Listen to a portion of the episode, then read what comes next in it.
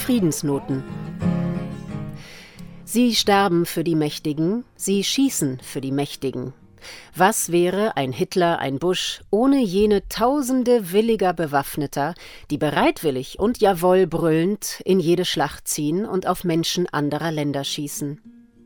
Buffy St. Marie wies mit ihrem 1965 von Donovan gesungenen Song Universal Soldier den einzelnen Soldaten eine große Mitverantwortung zu. Jedes Land schwört seine Söhne auf das Feld der Ehre ein. Mit Gewehr und Helm und stolzer Uniform. Bettina Wegner schrieb eine bewegende deutsche Version des Klassikers. Darin singt sie Es ist Wahnsinn, dass ein Liebender auch Menschen töten kann, die genauso wie er selber liebend sind. Wegners Schwerpunkt liegt auf der Manipulation der blinden Menschenmassen durch die Eliten. Ein klares, kollektives Nein könnte das Schlachten beenden. Carsten Treuke, Sänger und Liedermacher, der selbst für Freiheit und Frieden auf die Bühne geht, hat seine Gedanken zum Lied Universal Soldier für die Friedensnoten aufs Papier gebracht. He's five foot two and he's six feet four.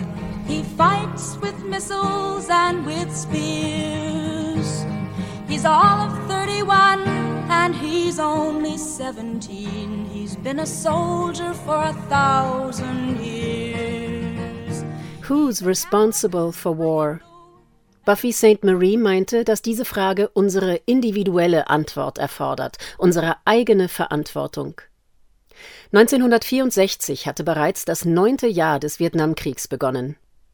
Seit Anfang der 1960er hatte sich in New York City in Greenwich Village das Gaslight Café zum Folk- und Jazzclub entwickelt. Im Kellergeschoss des Hauses 116 McDougal Street. Man sang Folksongs und eigene Lieder, die wie Folksongs klangen. Das war Zeitgeist und Inspiration. Bob Dylan hatte da erste Aufmerksamkeit erregt und alle waren da, gaben im Gaslight Konzerte, hörten auch einander zu. Eric Anderson, Joan Baez, Jose Feliciano, Phil Oakes, Tom Paxton und viele andere. Pete Seeger natürlich und auch Buffy St. Marie, schwarzhaarig, mit langer Mähne, indigene Aktivistin für gleiche Rechte aus Kanada. John F. Kennedy war US-Präsident und die Kommunistenfresser der 1950er hatten ziemlich an Einfluss eingebüßt. Buffy veröffentlichte 1964 ihr Lied Universal Soldier auf ihrem Debütalbum. Da war sie 23 Jahre alt. He's a Catholic, a Hindu, an atheist, a Jain, a Buddhist and a Baptist and a Jew. And he knows he shouldn't kill, and he knows he always will kill you for me, my friend, and me for you. And he's fighting for Canada, he's fighting for France, he's fighting for the USA, and he's fighting for the Russians he's fighting for Japan. And he thinks we'll put an end to war this way. And he's fighting for democracy, he's fighting for the Reds. He says it's for the peace of all. He's the one who must decide who's to live and who's to die. And he never sees the writing on the wall. Vom Gaslight Café bis zum Newport Folk Festival sang man Blowing in the Wind und auch Where Have All the Flowers Gone und von Buffy dann die ganz ähnliche, aber sehr direkte Botschaft. Wenn die Soldaten nicht mitmachen würden, genauer, wenn der universelle Soldat, der für die jeweilige Macht eingesetzt wird, nicht mitmachen würde, würden die Kriege enden.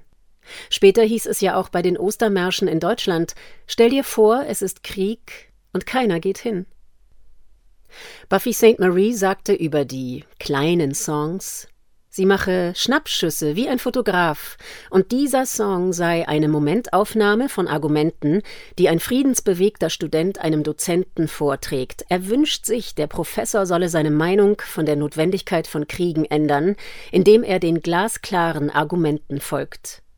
Und sie sagte, Zitat, wenn du etwas in drei Minuten sagen kannst, wofür jemand anders ein 400-Seiten-Buch schreiben musste, ist es so: Das Buch verschwindet im Regal, aber das Lied kann ewig leben. But without him, how would Hitler have condemned him at Dachau.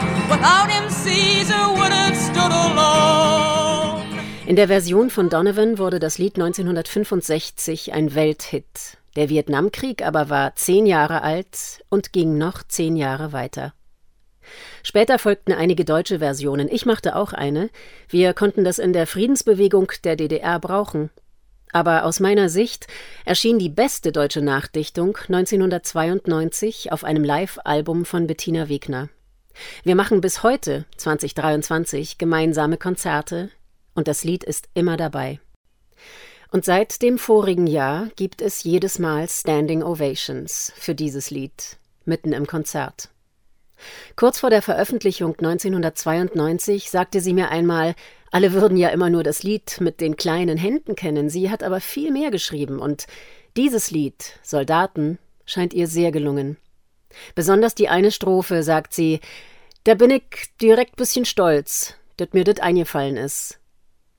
Ein Soldat ist auch ein Vater, jemands Sohn und jemands Mann, liebt die Mutter, liebt die Frau und liebt sein Kind.